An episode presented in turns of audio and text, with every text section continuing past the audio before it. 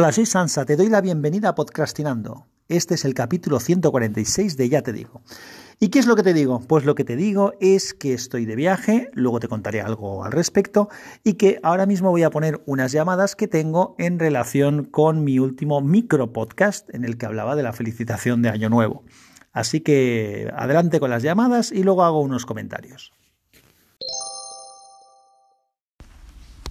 Hola, muy buenas, soy Sergio Calle, ¿qué tal? Eh, esto de felicitar el año es algo que realmente eh, tiene, tiene tela, ¿eh? porque a día de hoy, que estamos ya prácticamente en mediados de enero, aún siguen felicitando años. Yo creo, creo, por lo, por lo que me sucede a mí todos los años, que hasta finales de enero eh, te siguen felicitando. Lo digo porque yo ahora mismo a día de hoy trabajo cara al público y me, me, me sigue pasando, ¿sabes? Sé que la gente no lo hace con mala intención, sino simplemente por ser educado y tener un, un cierto detalle contigo por, por deseártelo, claro, pero desde mediados de diciembre que te van felicitando ya hasta mediados de enero que te terminan de felicitar a finales, yo creo que, que como mucho mediados de enero debería ser la fecha correcta, como mucho, como mucho, mucho. A día de ya... Hola Sansa, feliz año nuevo, ¿no? Yo siempre digo feliz año nuevo hasta poco más o menos el 15, 20 de enero y claro, evidentemente a gente que ves por primera vez en el año y ya está. A partir de más o menos esos días ya no digo más feliz año nuevo porque ya estamos metidos en febrero casi y ya no tiene mucho sentido decir feliz año nuevo en el segundo mes del, del año, ¿no? Así que poco más o menos, hasta 15, 20 de enero, las dos primeras semanas de trabajo, más o menos, por ahí anda la cosa. Esa sería mi regla no escrita. Bueno, ya veis que tanto Sergio, que es el que me ha hecho la primera llamada, como Adrián Perales, gracias a los dos por las llamadas, coinciden en que más o menos mitad de mes es el límite para felicitarse el año. Realmente otra gente con la que he estado hablando, pues más o menos coincide con esta, con esta precisión, con esta, con esta norma no escrita. Y bueno, así que ya sabéis, ya no hace falta que le felicitéis el año a nadie, a no ser que queráis hacerlo, porque como ya dije, se puede felicitar el año cuando se quiera.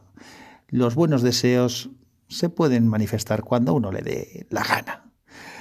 De todas maneras, pues nada, eh, ya que hice la coña un poco del tema de, de las felicitaciones, pues bueno, aquí queda resuelta, ya que la gente ha participado y me ha mandado pues las llamadas. Ya digo que hay otra gente que me ha contestado por, por Twitter o por, por Telegram o por otros medios y me ha contado pues un poco su versión. Pues aquí queda el tema. Para que esto no quede solamente en unas llamadas y punto, pues os cuento un poco en qué está consistiendo mi llamada, mi semana.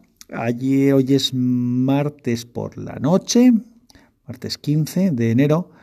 Ayer eh, vine a Portugal desde, desde Valencia por temas de trabajo.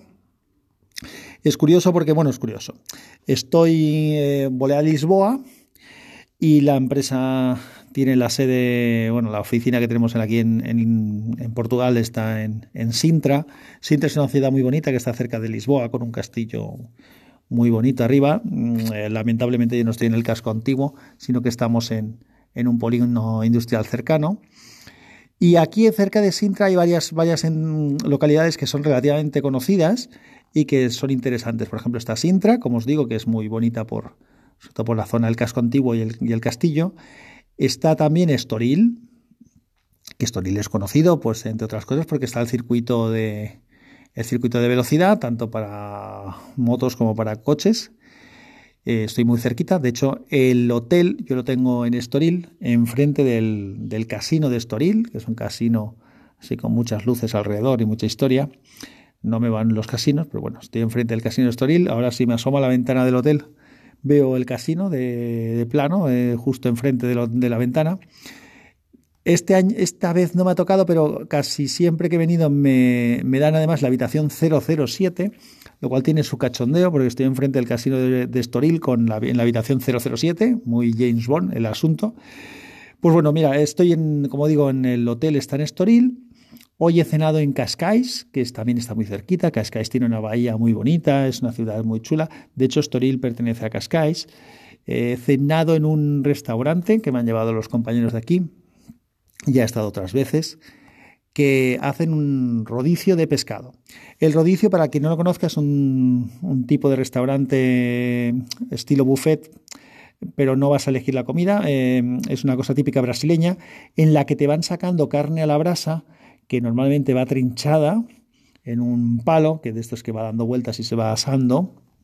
Entonces te la van sacando y te la van cortando y tú vas comando distintos cortes. Pues ahora te sacan cerdo, ahora te sacan vaca, ahora te sacan un tipo de corte, ahora luego te sacan otro. Eh, también hay una cosa curiosa que es que normalmente llevas una, una, especie de tarjeta o de algo similar de color rojo y verde. Si lo tienes en verde es que admites que te traigan algo nuevo, si estás en rojo es que no quieres nada más.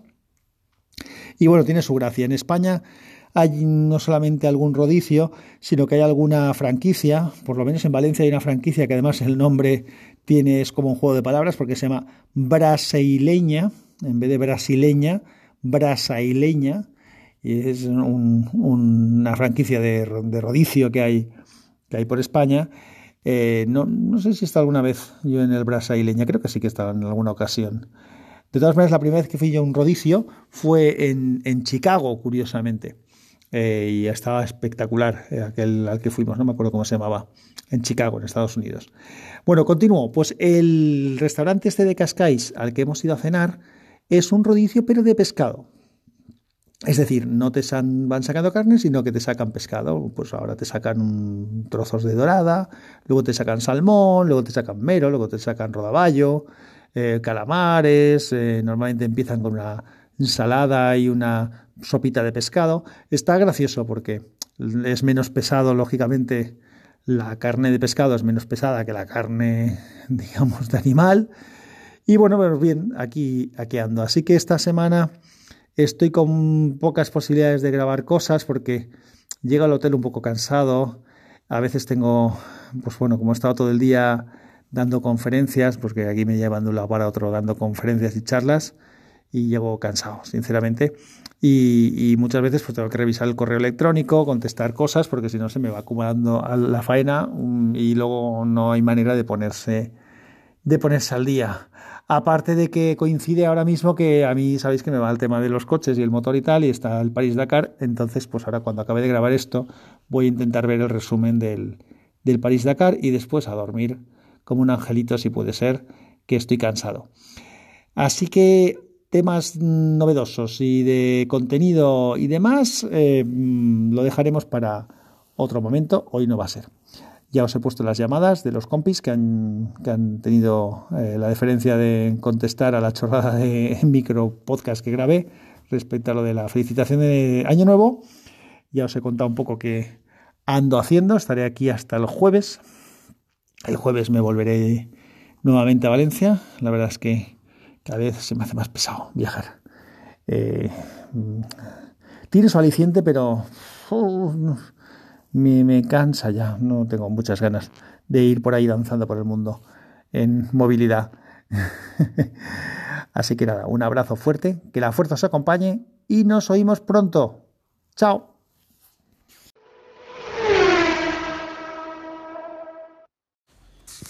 Bueno, pues eh, ya os he dicho que quería aprovechar para ver el París-Dakar. Ayer lo pude hacer sin ningún tipo de problema. Entré en la aplicación de RTVE de Televisión Española y lo vi sin mayor problema, sin nada, sin pegas. Y hoy me sale la mierda esta de que está geolocalizado y que sabe que estoy en Portugal y que aquí no lo puede reproducir. Esto es una cosa que sinceramente no lo entiendo. Es decir, yo soy español, tengo la aplicación de España, eh, lo pago mis cosas en España y estoy ahora fuera y ¿por qué cojones no lo puedo ver? No lo estoy viendo en una televisión ni lo estoy mm, emitiendo en ningún sitio, lo estoy viendo en mi aparato, en mi dispositivo, en mi tablet o en mi móvil. ¿Y por qué narices no me deja verlo aquí? ¿Qué problema hay? Ya sé que estoy fuera, pero estoy fuera yo. Bastante jodido estoy de estar fuera. Lo mínimo que puedo hacer es acceder a mi contenido, que para algo es, es, es mi contenido, digo yo. En fin, me han tocado los huevos. Mm, Lo intentaré ver por el lado positivo. Dormiré más.